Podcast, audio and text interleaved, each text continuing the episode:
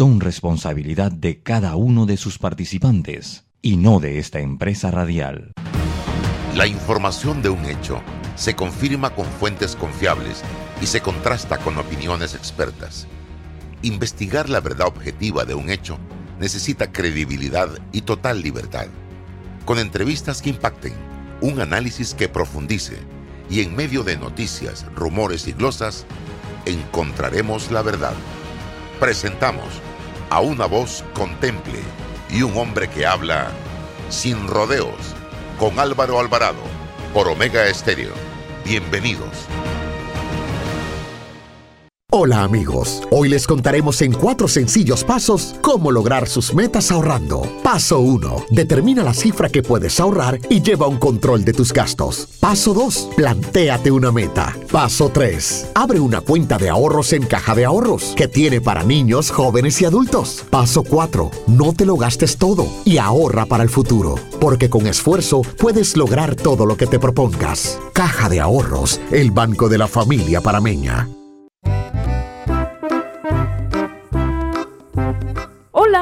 ¿Has paseado en el metro? Es bien bonito, pero es importante dejar salir antes de entrar al tren, circular siempre por la derecha, no botar ni un solo papel, no consumir alimentos y bebidas en la estación.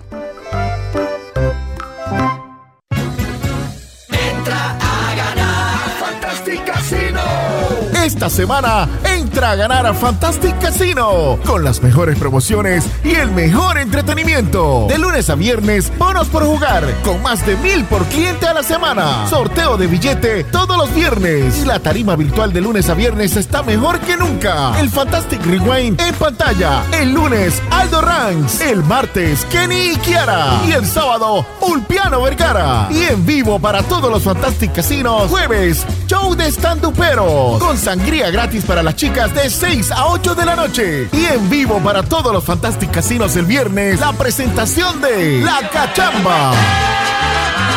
Con el cubetazo a 6.30 más ITBM, presentando tu tarjeta Winner Club. ¿Qué esperas? Ven a Fantastic Casino y entra a ganar. En Mi Bus seguimos modernizando el transporte público para brindarte un Panamá más conectado reforzando las rutas complementarias de tu barrio para que llegues al punto de conectividad de tu zona. En el este, cuentas con la zona paga Metro Pedregal, en el norte, con la zona paga Los Andes, y en el centro, con la zona paga 5 de Mayo, en donde tendrás rutas troncales y corredores de alta frecuencia, y así puedes trasladarte de una forma más rápida y segura. Sigue avanzando en tu viaje realizando el transporte gratuito y aprovecha todos los beneficios en tiempo y dinero. Y recuerda, no bajes la guardia contra la COVID-19. Al viajar con nosotros, usa tu mascarilla, pantalla facial y gel alcoholado. Mi bus, la gente que mueve a Panamá. La información tiene diversas fuentes y opiniones. Aquí las encuentra.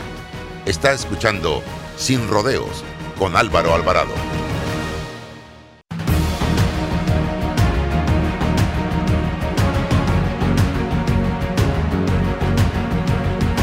¿Qué tal mis amigos? Tengan todos muy buenos días, bienvenidos. Esto es Sin Rodeos, programa que se transmite a través de Omega Estéreo 107.3, 107.5, de 8 y 30 a 9 y 30 de la mañana de lunes a viernes. Hoy, como todos los días, nos acompaña César Ruilova y también tendremos como invitado especial a el doctor Enrique Lao Cortés, que gentilmente luego de presentar su informe de dos años de gestión al país. Hoy estará conversando con todos ustedes y nosotros sobre la eh, presentación del día de ayer y lo que ha sido su eh, dos años al frente de la Caja de Seguro Social. Gracias, doctor Lao, por eh, compartir con nosotros. Yo creo que vamos a entrar inmediatamente al tema. Con un minuto antes de un comentario ayer, el presidente de la República anunció el veto parcial de la ley de reformas electorales aprobada en tercer debate el viernes de la semana pasada. Hoy hay varias actividades de protesta a nivel nacional precisamente en contra de estas reformas electorales aprobadas por las bancadas de eh, Partido Revolucionario Democrático, con excepción de Zulay Rodríguez, que no votó, toda la bancada de cambio democrático, toda unida, y el partido Molireno. ¿Qué vetó el presidente? Esa fue la pregunta que hicimos ayer en redes sociales. Anoche tuvimos contacto con personas llegadas al Palacio de las Garzas y nos expresaron que se designó una mesa técnico eh, política con el propósito de analizar lo aprobado y que estaban precisamente en esa tarea y que hoy se estaría dando a conocer cuál sería la eh, cantidad de artículos vetados por el presidente Laurentino Nito Portizo. A esta hora no se sabe todavía. Recuerden ustedes que fueron más de 200 artículos aprobados en esta reforma electoral y lo que me llamó la atención fue la rapidez con que el presidente procedió a vetar sin dar a conocer los temas que vetaba en esta decisión adoptada. Hoy nos daremos cuenta, pero reitero, hay una convocatoria a manifestaciones en la Plaza Porras hacia la Asamblea Nacional y hacia la Presidencia de la República. El punto de concentración es la Plaza Porras y se va a estar realizando esta protesta en diferentes cabeceras de provincia en el día de hoy.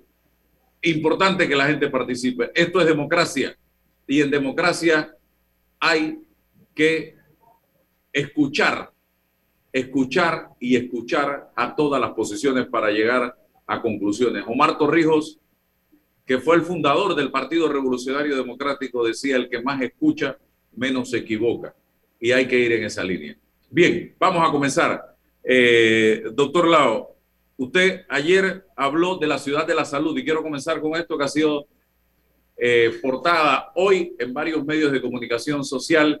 Una eh, ciudad de la salud que fue programada en el gobierno del presidente Ricardo Martinelli, un proyecto muy ambicioso para el país en ese momento y que debía haberse finalizado a principios del gobierno de Juan Carlos Varela, cosa que no se pudo lograr. Fue precisamente el gobierno de Juan Carlos Varela el que retrasó, retrasó y retrasó este proyecto y miren por dónde vamos y todavía no tenemos ciudad de la salud. Este proyecto ha estado paralizado, usted me dirá cuántos años y espero que nos explique el por qué yo lo debo entender, yo que he tenido la oportunidad de hacer ampliaciones en mi casa y sé lo que, ha, lo que costaban los materiales hace 7, 8, 9 años, lo que cuestan los materiales hoy día, lo que cuesta la mano de obra hoy día, lo que costaba la mano de obra hace 7, 8, 10 años. Hablemos de este tema. Bienvenido, doctor Lau. Muchas gracias, Álvaro. La verdad que es un placer saludarte y tener la oportunidad de compartir con eh, tu audiencia eh, temas referentes a la Caja del Seguro Social. Y ya que abordaste la ciudad de la salud, comienzo con decirte que este es un proyecto que fue eh, diseñado y puesto en ejecución en la administración de eh, el director Billy Saint Llorens, el cual eh, hicieron una concepción de una infraestructura que pudiera eh, atender patologías de alta complejidad frente al agotamiento que había experimentado desde hace muchos años el complejo hospitalario que es el hospital insignia de la Caja del Seguro Social y del sistema sanitario panameño. Así las cosas, ha pasado mucho tiempo desde que eso se inició y hemos perdido prácticamente cinco años en que el proyecto tuvo pequeños avances, pero que al final no logramos recibir estas infraestructuras y ponerlas al servicio del país. Y en todo este tiempo, desde que se conceptualizó hasta el momento, el proyecto eh, ha sufrido cambios tecnológicos importantes.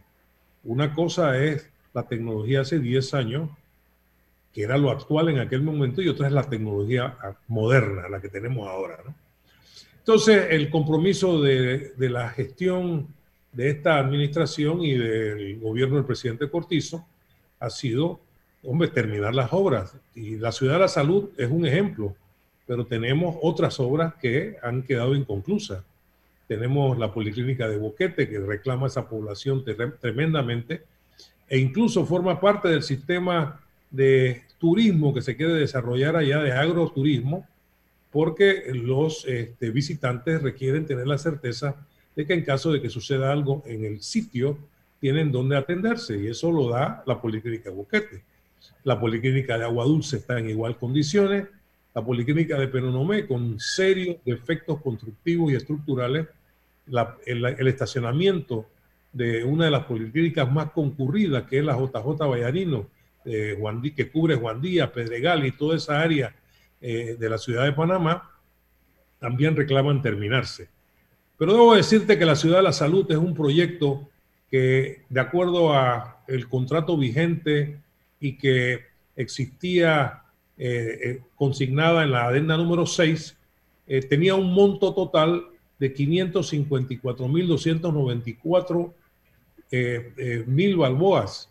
Y esta, este monto fue el establecido en la adenda con el cual supuestamente se tenía que finalizar la construcción. De ese monto de 554.3 millones, se ha pagado hasta este momento 338.7 millones. Y hay un presupuesto disponible de 215.6 millones de dólares.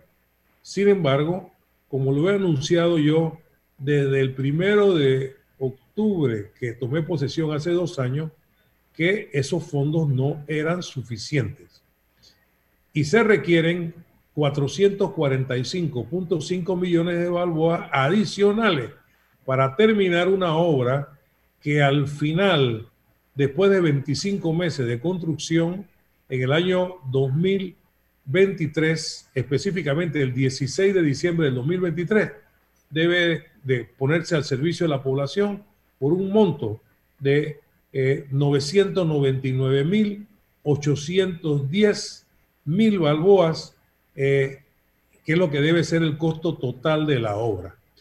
Eh, entonces, ¿por qué los costos adicionales? Eh, que eso hay que explicárselo a la población. Necesitamos 445 millones 516 mil 761 balboas. Esos recursos, ¿cómo van a ser utilizados? Bueno, por un lado, 21.5 millones deben ser utilizados en las adecuaciones tecnológicas que hay que incorporar y que no estaban incorporadas en el proyecto original y que responden a las nuevas tendencias mundiales de que los hospitales sean hospitales inteligentes donde se pueda tener información en tiempo real y además se maximicen los controles de seguridad hacia los pacientes. ¿Y eso qué significa? Bueno, significa que en este momento el sistema sanitario panameño no tiene los sistemas que permitan que los que tomamos decisiones podamos saber en este momento cuántas camas tengo ocupadas, quién está acostado en cada cama, por qué está acostado en esa cama, por qué el paciente se demora más del tiempo que debe demorarse para que nosotros podamos eh, servirle a ese paciente. ¿A qué se debe que se pasa una semana o dos semanas esperando una resonancia magnética dentro del hospital? ¿Por qué la cirugía no se hace a tiempo? ¿Cuáles son los factores que inciden? Entonces, la gerencia moderna de los sistemas sanitarios exige información oportuna y veraz y los avances tecnológicos apuntan precisamente a eso, a desarrollar un sistema sanitario inteligente. 30 millones están destinados a equipo médico asistencial. Estamos hablando de todos los equipos que se requieren para atender a los pacientes, eh, eh, equipos quirúrgicos, los equipos diagnósticos que usan los médicos para poder atender a los pacientes. 33 millones eh, se utilizarán en mobiliario y equipo, que hay que, es una infraestructura enorme. 108 millones son lo que se requieren adicional para terminar la infraestructura y la mayoría de los recursos que estamos solicitando adicionales, 253 millones, es para equipo. Entonces, debo aclarar también que el 75% del equipo que se necesita para que la ciudad de la salud funcione no está contemplado en el contrato vigente. Y hemos tenido que agregarlo para poder que funcione, porque no estamos buscando una casa nueva para mudarnos con los mismos muebles que tenemos en la casa vieja y entendiendo que no nos va a alcanzar para utilizar toda la infraestructura. Estamos hablando de que al mismo tiempo en que estamos eh, realizando todas estas transformaciones eh, estructurales que prácticamente no tienen modificaciones significativas en comparación con el contrato vigente, la mayoría de los recursos va destinado a lo que tiene que ver con equipamiento. Estamos hablando de modernos laboratorios de genética, de modernos laboratorios para trasplantes, de modernos laboratorios para eh, anatomía patológica, cirugías robóticas, microscopios de alta resolución para la cirugía compleja que tienen que ver con los tratamientos neuroquirúrgicos avanzados. Estamos hablando de lo que se requiere para poder operar un niño dentro del vientre materno. Son cirugías muy delicadas, muy avanzadas, que en este momento no se están haciendo en este país.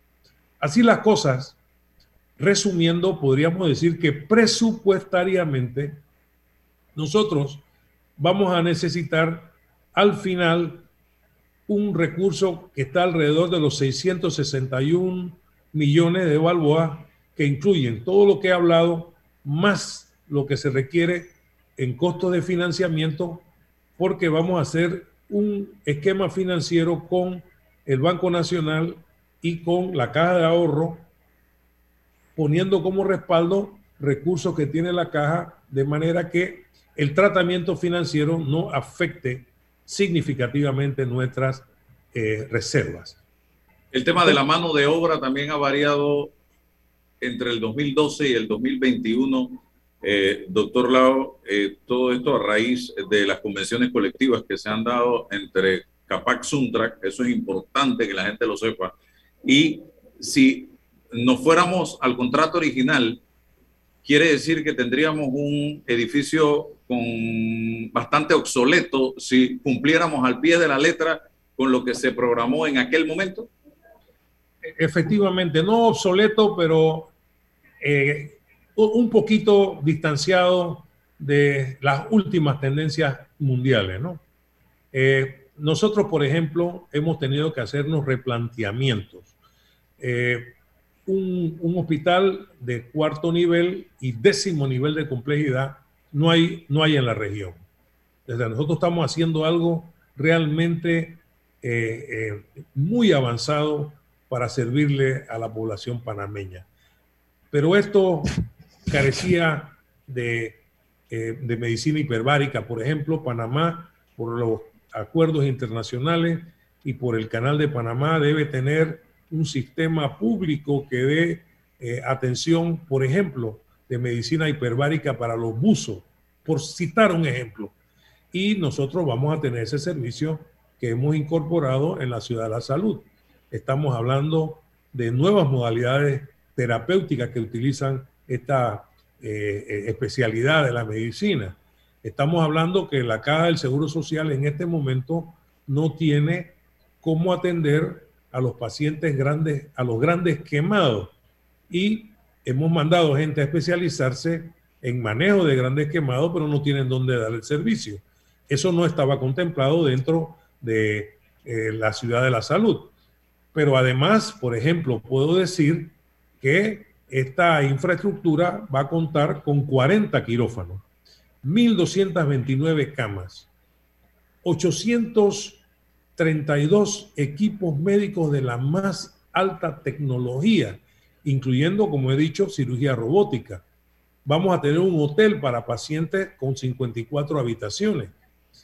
Y uno de los puntos que yo quiero destacar mucho y que ha sido de gran eh, peticiones por los pacientes es que se va a contar con un centro de trasplante.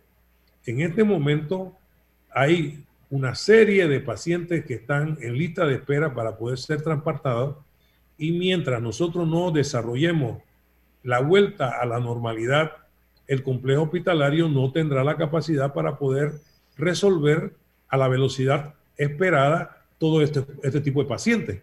Nosotros esperamos eh, dentro de la ciudad de la salud tener ese instituto de nefrología con un banco de sangre muy moderno que nos permita ayudar a los pacientes en los trasplantes. Vamos a tener el hospital de nefrología. Mire usted, cada, cada mes 50 nuevos pacientes eh, entran como pacientes candidatos a recibir tratamiento dialítico, tanto hemodiálisis como diálisis peritoneal. Pero la solución de esto no es estar dializando a los pacientes y tenerlos pegados a una máquina. La solución, por un lado, es llevarlos al trasplante para que tengan una mejor calidad de vida. Pero la real solución no está en la ciudad de la salud. La real solución está en los cambios de modelos conceptuales que nos lleven a privilegiar la prevención y la promoción de la salud para evitar que la gente llegue allá.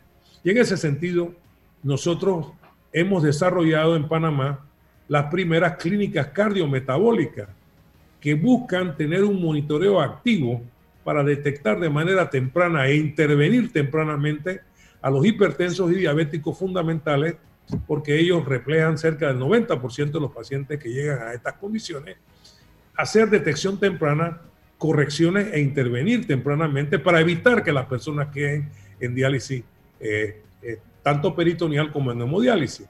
Pero además, esta ciudad de la salud tiene algo que tampoco se, conceptualizó antes, que vamos a tener un instituto de investigación, eh, innovación y de simulación. ¿Y esto qué significa?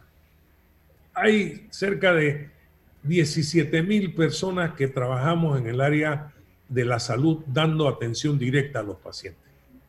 Y de estas 17 mil personas, todas deben tener las certificaciones internacionales que acrediten sus competencias para atender personas.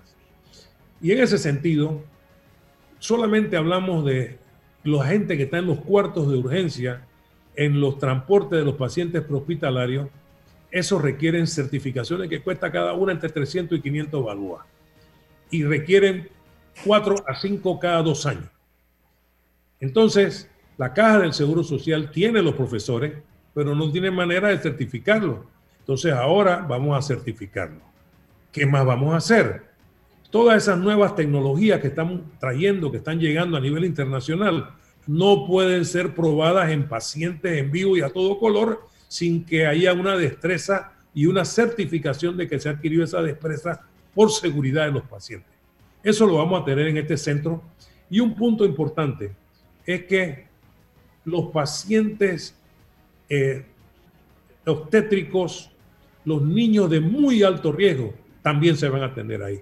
Porque ahí vamos a tener la máxima complejidad en materia obstétrica para estos casos específicos, los cuidados intensivos obstétricos, pero también le vamos a dar las mejores oportunidades a nuestros niños a través de un sistema de neonatología en donde nuestro equipo ya está sosteniendo niños de muy, muy bajo peso al nacer.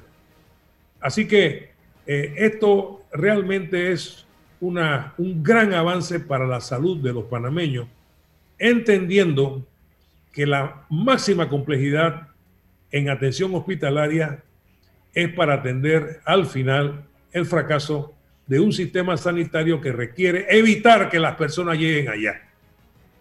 Esto es para las personas que ya se complicaron. Okay. Bien, César, eh, usted, porque quiero tocar también el tema de los medicamentos. Hay una gran cantidad de gente escribiéndome en este momento por diferentes tipos de medicamentos para enfermedades diversas. Y ayer el doctor Lau habló del tema. Adelante, César. Sí, eh, buenos días Álvaro, buenos días director Lau, saludos. Gracias siempre por estar acá con nosotros. Primero, ponderar en lo positivo el hecho de que usted haya presentado ante el país em, su informe de gestión. Eso considero que se debe seguir emulando por los servidores públicos. Eso es importante para el país.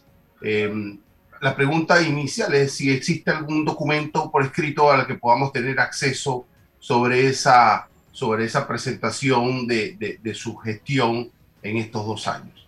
Eso eh, inicialmente. Lo otro, doctor Lao, em, como, como criterios de gestión pública, de decisión de gestión pública, eh, parece que este proyecto se nos ha ido al doble, no parece, es que se nos ha ido al doble económicamente. ¿Es viable económicamente esto frente a, la realidad de los otros centros, policlínicas, centros del Seguro Social del interior y del país?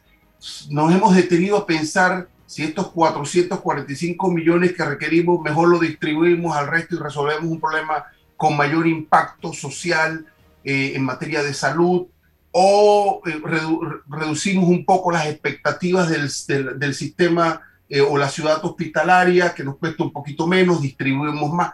Eso se ha podido ponderar. Es maravilloso lo que usted ha planteado de las expectativas y las potencialidades, pero económicamente nos resulta un poco difícil comprender que esto nos va a costar el doble hoy en día por las razones que todos sabemos, pero insisto, se ha conversado sobre la posibilidad de mejor distribución de estas riquezas que son limitadas de la cosa pública. Eh, ¿Cómo no? Muchas gracias. Encantado de saludarte, eh, licenciado Rulova. Eh, yo quiero decirle lo siguiente. Eh, la Caja del Seguro Social tiene un sistema sanitario con una red de servicios organizada por niveles de complejidad. este es un centro que concentra los niveles de complejidad que no se pueden dar en el resto del país y que no se podrían montar en el resto del país, porque eso sí sería costoso. Eh, nosotros eh, básicamente eh, nos encontramos frente a un proyecto que cada día que nos demoramos nos va a costar más. Y son decisiones que hay que tomar. no estamos hablando de simplemente completar una obra inconclusa. Estamos hablando de que esa obra la requieren nuestros pacientes porque la fuga de recursos de este país a otros centros internacionales a recibir atención es muy grande. Y esos pacientes ya no tendrían que salir del país. Y por otro lado, eh, puedo decirles que eh, a nivel de todo el país, nosotros tenemos una red de servicio que no se va a resolver su eficiencia y su efectividad solamente con que la caja del Seguro Social inyecte recursos, sino que se va a resolver haciendo transformaciones estructurales. Por ejemplo, Boca del Toro.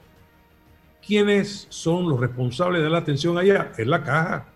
Y la caja atiende a toda la población. En Chiriquí. En Chiriquí hay un sistema en donde todos los niños son atendidos en el Hospital José Domingo Valdía, que depende del Ministerio de Salud. Pero todos los adultos son atendidos por nosotros. Y en, Puerto Armuelle, todas las personas son atendidas por nosotros.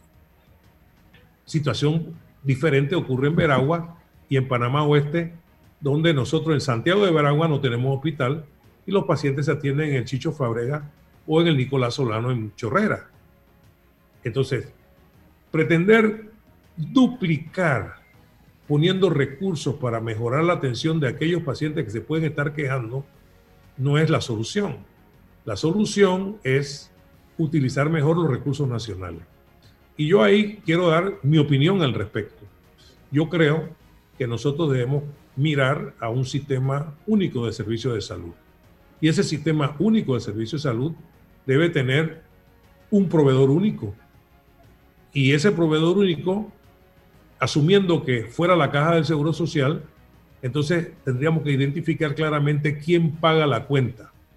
Porque el asegurado, con su contribución y sobre todo la contribución de los empleadores, financia los recursos que se necesitan para que la caja le dé servicio de salud. ¿Y qué pasa con aquellos que no tienen seguro? El Estado debe pagar por ello la cuota aparte que corresponde para cubrir los costos y además los recursos de inversión del Estado entonces se, dispersa, se distribuían de manera un poquito más homogénea. Pero volvemos a, al tema de el por qué 445 millones más. Porque en realidad, si usted me dice a mí, es cierto que costaba lo que costaba cuando se estaba haciendo, yo diría que no es cierto. Porque un hospital hecho bajo la modalidad de llave en mano, se supone que al término de la construcción usted me da la llave y yo comienzo a funcionar.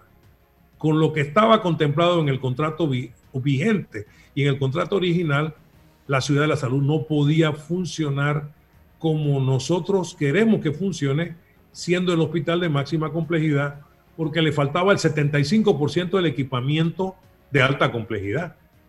Y en buena hora pasó eso, porque fíjense que yo, me, yo cada vez me convenzo más, yo soy creyente y creo que Dios nos bendice, porque aún esas cosas que parecían malas, al final nos ayudan porque imagínese usted que hubiésemos comprado la tecnología de hace 10 años y lo hubiéramos tenido en un depósito. Sacarla ahora y tratar de ponerlo a andar, eso hubiera sido terrible. Por fortuna, lo que teníamos en los depósitos eran camas que no se deterioraron y que la estamos usando. Doctor, de medicamentos, hablemos un poquito. ¿Qué va a pasar con las medicinas que aquí estoy recibiendo por Instagram cantidad de comentarios al respecto? No hay medicinas y eso no es un solo, no solo en, en las farmacias de la Caja y del Ministerio de Salud. Ese fenómeno también se está dando en las farmacias privadas, donde hoy podemos decir hay escasez de algunos medicamentos vitales para las personas. Bueno, efectivamente, eh, si yo tuviera que identificar una queja de más de 40 años, la queja recurrente sería la falta de medicamentos. Eh, porque resulta que eh, a pesar de que la caja del Seguro Social desde hace muchos años tiene grandes inversiones en, materia de medicamentos, al final del camino hay un segmento que le falta uno, le falta dos, y no importa que tenga 99% de abastecimiento, para esa persona ese es el 100%. Mire usted, el año pasado nosotros hicimos un análisis de quejas y de las quejas nosotros documentamos, documentadas 776 quejas por falta de medicamentos. De esas quejas, el 80% era por falta de tres medicamentos, que eran tres medicamentos antihipertensivos, la amlodipina, el ibersartán y el perindopril. Eso se produjo como una consecuencia de un problema eh, técnico eh, legal que tenía que ver con el lisinopril porque el proveedor eh, había dejado vencer su licencia, su permiso del medicamento y no lo podía aportar y eso nos obligó a migrar a un medicamento prácticamente 10 veces más caro. Eh, sin embargo, hemos estado cumpliendo. Nosotros tenemos al, año de lo que va corriendo, en el 2021, que hemos eh, dispensado eh, medicamentos a 4.6 millones de pacientes, más que la población. Quiere decir que hay pacientes que van muchas veces. Y hemos dispensado 11 millones 322 mil recetas un medicamento. Y son recetas felices. Y la, pero la gente que recibe las cosas no lo dice, nosotros no se lo preguntamos y queda en el ambiente que efectivamente cuando dicen que en la caja no hay nada, que en la caja no hay medicamento, creo que son eh, expresiones injustas. Eh, son, es cierto que hay algunos medicamentos que faltan. Y por eso nosotros estamos desesperados. Eh, yo quiero confesar, yo no duermo tranquilo por el tema de los medicamentos. Porque tengo familiares míos que me llaman y me dicen, oye, Enrique, que me falta tal cosa. Y, yo no puedo eh, estar tranquilo sabiendo que hay gente de todos los niveles que le faltan los medicamentos. Pero ¿qué estamos haciendo? Por un lado, debo informar que hemos destinado una partida de 258 eh, millones de balboas que se, se están utilizando para adquirir los medicamentos en tres licitaciones públicas a precio eh, eh, eh, competitivo para tener medicamentos hasta el 31 de diciembre del 2023. Nosotros no podemos y hemos indicado que el proceso para adquirir los medicamentos del 24, del 25, tiene que comenzar ya, porque existe una serie de pasos que yo tengo que cumplir en la ley. ¿Qué está sucediendo ahora? Bueno, efectivamente hay una escasez de algunos renglones y estamos recibiendo en los últimos tres días, hemos recibido más de ciento y pico de refrendos de medicamentos por parte de la Contraloría. Yo diría que me faltan solamente alrededor de 30 medicamentos y ahora la pelota está en la cancha del lado de los proveedores. Nosotros, yo aprovecho esta tribuna para pedirle a los eh, distribuidores de medicamentos, a los laboratorios, que nos adelanten las entregas que le estamos pidiendo para poder satisfacer las necesidades de nuestros pacientes. Y lo que esperamos al adelantarnos al 2023 es que esta situación no se repita. Nosotros sabemos que tenemos que hacer ajustes internos. Estamos en ese proceso de revisión de todos nuestros procesos.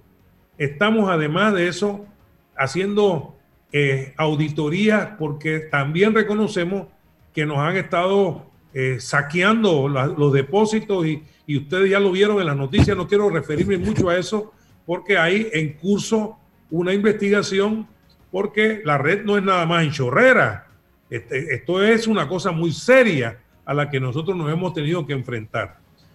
Y quiero también eh, aclarar, más que aclarar, informar que eh, yo ayer mencioné que entre las alternativas que estábamos buscando existía la posibilidad de llegar a un acuerdo para que los pacientes, una vez fueran a la ventanilla, eh, y íbamos a comenzar con un plan piloto de estos tres medicamentos, que es la amlodipina, iversartán y perindopril, de que ellos pudieran eventualmente retirar sus medicamentos en una farmacia.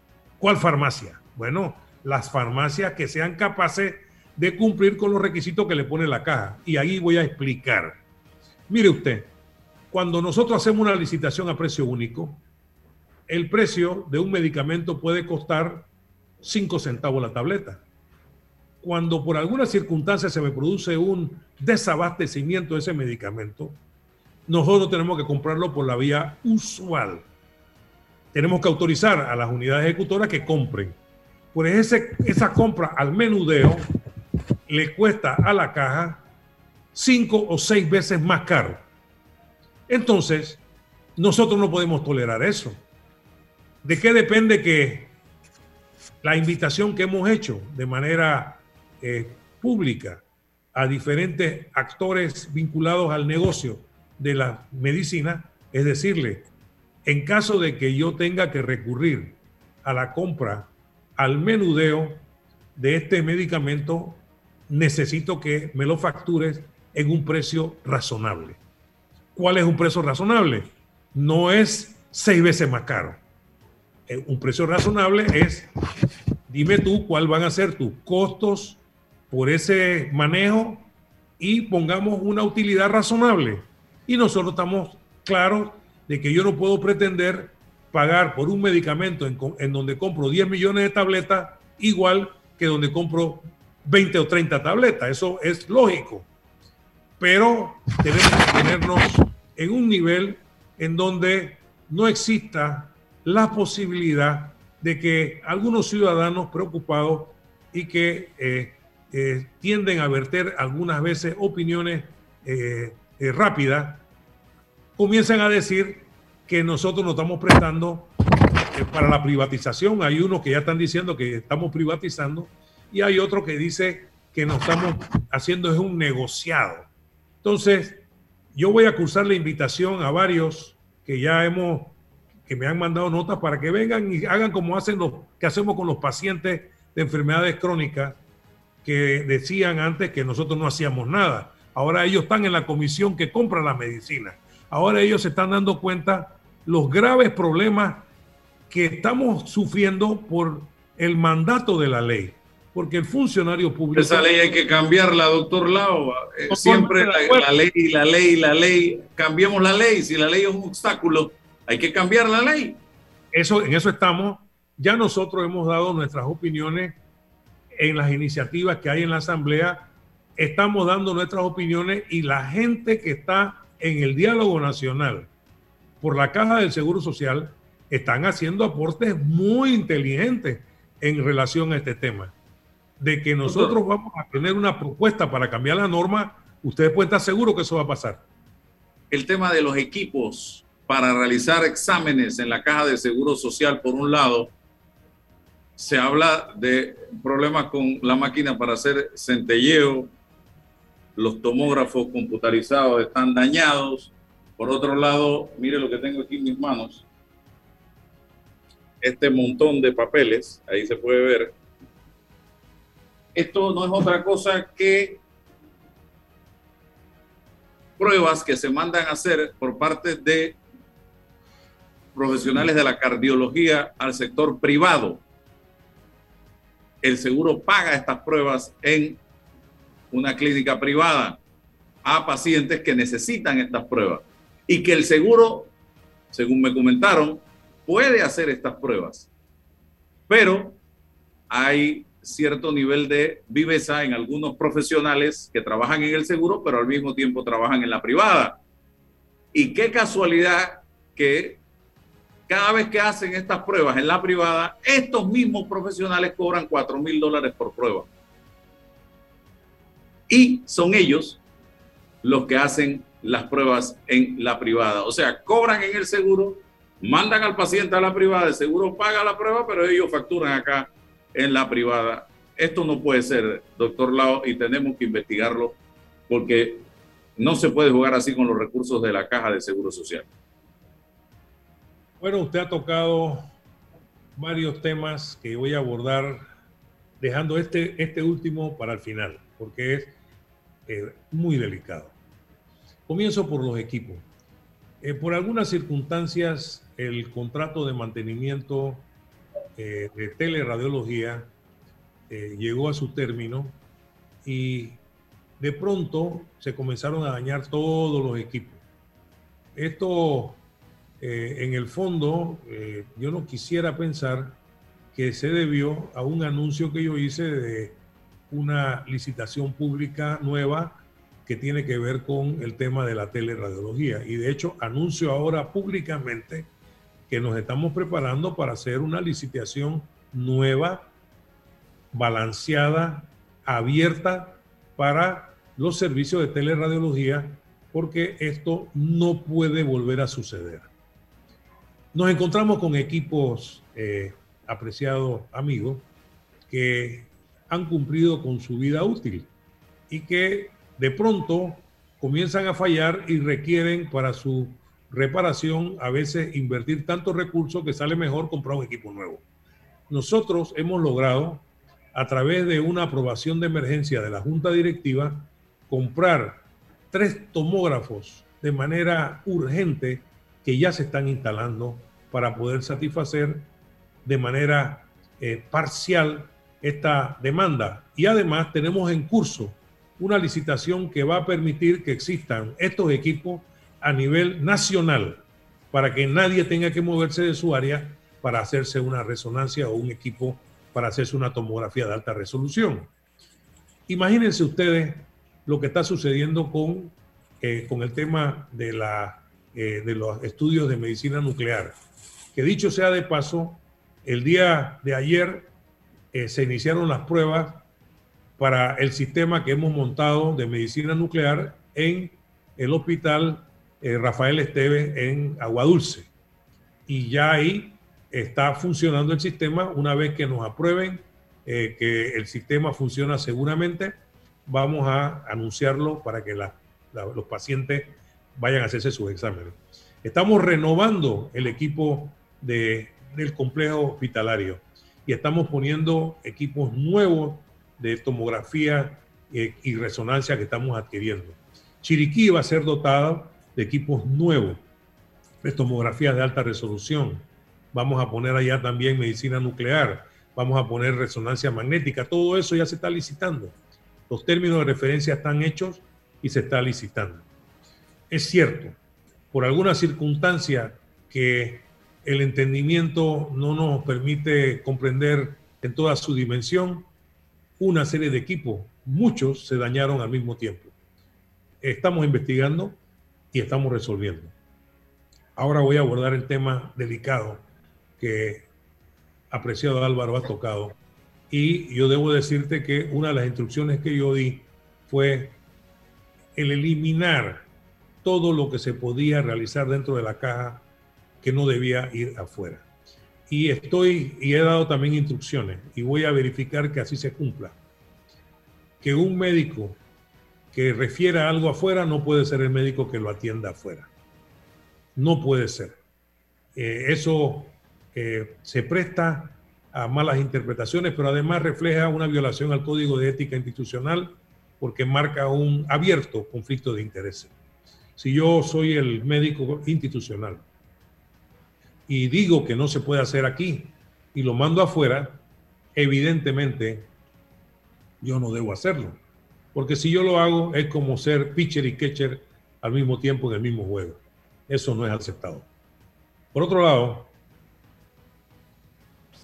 solamente en la eliminación de lo que se llaman primas, yo eliminé las primas, que es exactamente eso que las cirugías que se pueden hacer en la caja se hagan en la caja y no sean referidas afuera pagándolo la caja dos veces, porque pago por el servicio allá y pago por el servicio afuera. Solamente eliminando las primas, la caja se ahorró 43 millones de dólares. Mucha, mucha plata, mucha plata. Entonces, no, eh, eh, sí, has tocado un tema que yo tengo que manejar con mucha fineza, porque, bueno, ustedes saben, eh, los riesgos colaterales que cosas como esta eh, tienen cuando uno se pone firme. Eh, eh, la gente, hay diferentes maneras de presionar. Una manera de presionar es la inducción de la demanda. Yo puedo comenzar a decirle a un paciente que necesita cosas que, que en el fondo tal vez no lo necesita, pero ese paciente en su cabeza piensa que si no le hacen eso, se va a morir. Y comienza a presionarme. Y aquí Panamá es muy chiquito. las presiones comienzan por los eh, amigos, eh, los diputados, eh, gente de diferentes niveles, hasta tu familia. De pronto queda tu familia metida también en el mismo paquete presionándote para que, oye, pero no seas tan duro, paga eso afuera, pobrecito. Y muchas veces son inducción de la demanda. O sea, el problema es muy complejo. Yo, como director general de la caja, estoy comprometido con utilizar los recursos escasos que tenemos de la mejor manera. Si una persona necesita que nosotros lo cubramos porque la caja no es capaz de dar el servicio, lo haremos con responsabilidad. Pero yo, al igual que lo que tú esbozaste, Álvaro, no estoy de acuerdo. Yo considero que nosotros no podemos prestarnos para esos juegos que violentan la ética y que afectan los recursos institucionales. Ahora bien, por eso es que estamos empujando este tipo de proyectos en beneficio de los pacientes hay algunos estudios. Eh, recientemente eh, le di instrucciones al responsable de salud de que verificara por qué estábamos mandando hacer tantos estudios de, del ritmo cardíaco. Yo soy un paciente que tengo arritmia, me mantengo controlado con medicamentos. Claro que me gustaría que me hicieran un estudio y que si me pueden resolver y ya no tengo que tomar más medicina, me encantaría. Pero yo no me voy a pagar yo mismo eso en una clínica y voy a esperar que el seguro lo haga. Ahora, ¿qué resulta? Que hacer eso y las máquinas que necesitábamos nos costaban menos de medio millón de dólares y hemos pagado cerca de 8 millones en dos años haciendo esos estudios afuera. Entonces, evidentemente hay un problema de gerencia ahí y evidentemente hay un problema que hay que contener porque no puede haber conflicto de intereses en el envío de estos pacientes afuera. Así es, vamos, eh, César, y le aclaro al doctor, porque me escriben acá en la misma caja, que hay angiógrafos funcionando perfectamente, hay cuatro. Así que hagamos uso de los recursos con que contamos eh, y evitemos estos despilfarro de dinero a una institución que tantos recursos necesita, porque de nada vale que usted esté haciendo todo el esfuerzo que está haciendo mientras hay cuatro vivos haciendo negocios, eh, induciendo negocios eh, a espalda suya. Eh, don César.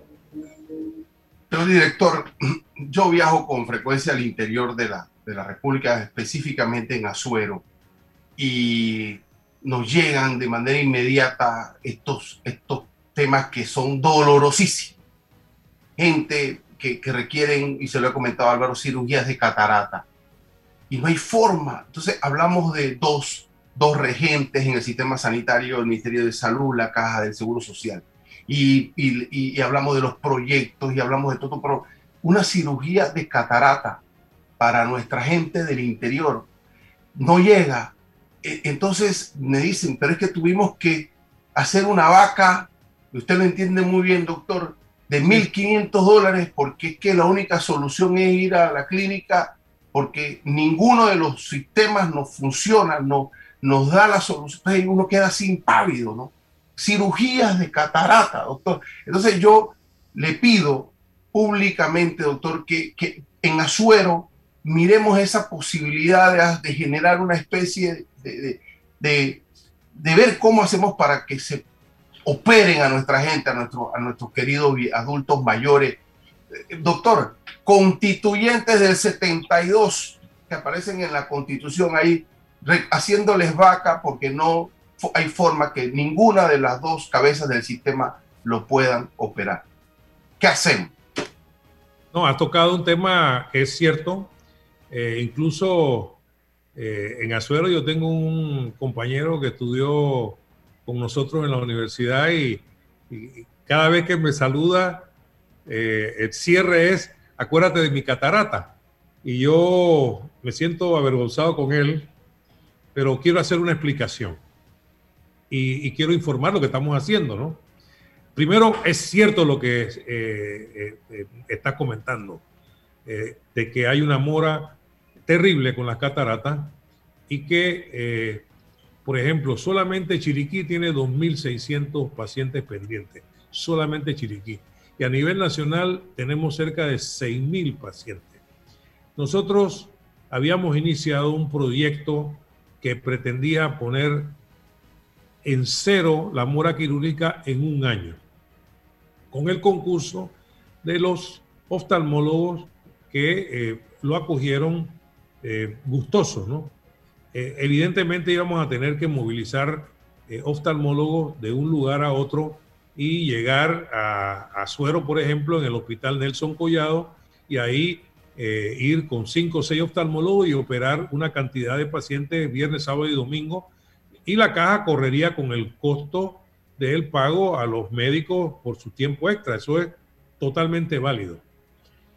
Debo decirles que Sorprendentemente, existe un solo sitio en este país donde no hay mora de catarata y es Colón. Y cuando yo me puse a ver por qué Colón, eh, según los informes de los mismos oftalmólogos que manejan esto, está al día, me dicen que es que ahí hay una oftalmóloga que aparentemente tiene una técnica que hace la cirugía muy rápida y mantiene la mora en cero. Entonces yo en este momento estoy viendo a ver cómo clono a esa oftalmóloga. Eh, ya la he mandado a buscar dos veces y las dos veces que la he mandado a buscar. Eh, está operando. No la han podido traer porque ella está operando, pero eso es lo que, es lo que necesito que esté operando. Y eh, nosotros iniciamos un proyecto con cirugías extraordinarias en la Policlínica de Betania y en varias policlínicas y en todo el país eh, en este momento eh, lo, iniciamos, desafortunadamente nos cayó la pandemia y tuvimos que cerrar eso. Ya hemos dado instrucciones de iniciarla. Vamos a iniciarla y estoy pidiéndole a los médicos oftalmólogos, que son los que refieren los pacientes, que nos ayuden a, jerarquizar el que tiene eh, mayor opacidad, que tiene afectación de su calidad de vida, ese hay que operarlo primero. Pero vamos a hacer las operaciones. nosotros Sabemos las consecuencias de que el paciente se desespere y sienta que no le estamos resolviendo su cirugía de catarata y vaya a resolverla en el sector privado. Eso obviamente le causa a los pacientes eh, erogaciones y entiendo perfectamente bien lo de las vacas. Eso realmente no debe suceder, mi querido doctor Ruilova, eso no debe suceder. Eh, yo estoy comprometido con lo que usted eh, nos ha planteado públicamente y la respuesta es que nosotros estamos obligados a resolver. Y espero Allá en Azuero esperamos a la doctora de Colón con un buen sancocho de gallina y a todos los oftalmólogos que estén en disposición de ir a operar a nuestra, nuestra gente en Azuero. Va- va- vamos a hacerlo porque la verdad que lo que usted señala tiene toda la razón. Esto Doctor. no es Dos minutos me quedan y me gustaría en ese corto tiempo, ¿qué podemos esperar del diálogo de la Caja de Seguro Social? Percibo, siento que no avanzamos. No sé si estoy equivocado, porque es que es un tema tan delicado y me gustaría ver resultados. No lo estamos viendo todavía. Bueno, este, el diálogo eh, por la Caja del Seguro Social es una consecuencia de un llamado del excelentísimo señor presidente a buscar un- una transformación en la institucionalidad nacional a través del gran pacto ese del bicentenario eh, cerrando brecha. Y dada la importancia que eh, él le dio al Seguro Social y a una petición expresa de Conato de que se tratara como un tema eh, eh, independiente o, particular, estamos inmersos en este diálogo. Eh, en primer lugar, hemos hecho un gran esfuerzo porque el diálogo que comenzó el 19 de enero de, el- este año eh, se desarrolle dentro de un ambiente de respeto, de equilibrio, nivelado. La caja en este diálogo abrió todas sus puertas para permitir que los que están en el diálogo tengan toda la información que requieren. Nosotros, además de eso, hemos hecho esfuerzos enormes por mantener a todos los actores y los grupos de interés sentados en el diálogo. En ese sentido, también debo decir que yo me siento muy satisfecho del trabajo que han hecho las diferentes mesas temáticas. Las cuatro mesas han hecho un magnífico trabajo, han recogido una enorme cantidad de recomendaciones que están en fase de consolidación para ser llevada a la mesa plenaria y, y procurar que de la mesa plenaria salgan conclusiones que arriben a acciones concretas que puedan ser sujetos de modificaciones a la ley y esto deberá ser enviado al Ejecutivo que aplicará la hermenéutica legislativa para elevarlo como una propuesta de ley que busque al final del camino que sea sostenible el sistema, pero que además permita que podamos tener los elementos para ser más eficientes y, eficaces. Y debo también decir que eh, yo estoy agradecido con la eh, actitud que tienen los que están en la mesa plenaria. Eh, incluso hay corrientes diversas y creo que han tenido esa capacidad de empinarse sobre sus intereses individuales y, gremiales o sectarios en aras a buscar ideas que ayuden a fortalecer la caja del Seguro Social. Nadie tiene la verdad absoluta, no la tengo yo, no la tiene nadie.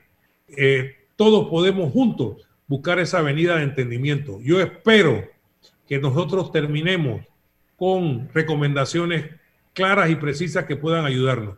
Debo informar también que estamos en la fase de contratación de la OIT, atendiendo un clamor de parte de algunos sectores que eh, dudaban de la eh, veracidad de la información que, se les, que se les suministró y que en sus expresiones decían que requerían más información para poder tomar decisiones.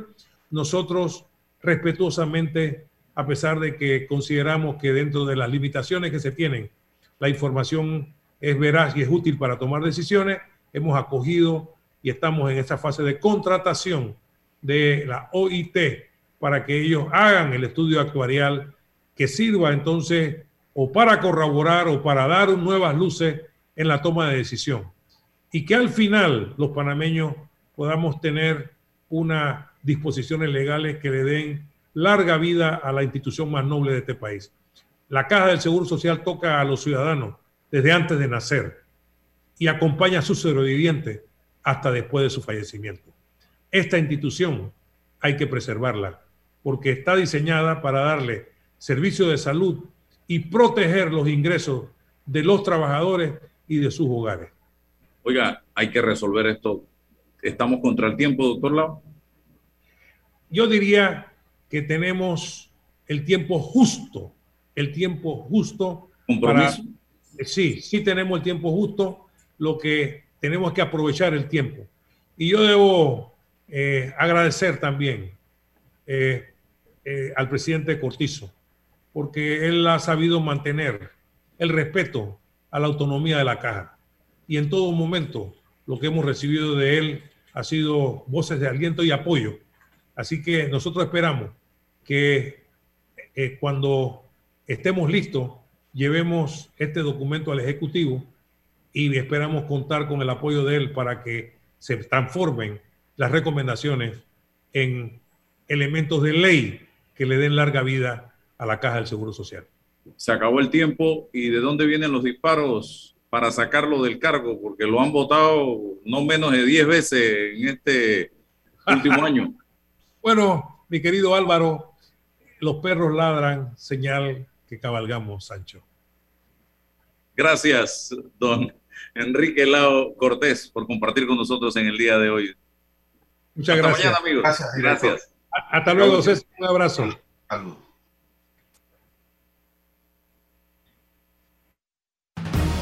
La información de un hecho se confirma con fuentes confiables y se contrasta con opiniones expertas. Investigar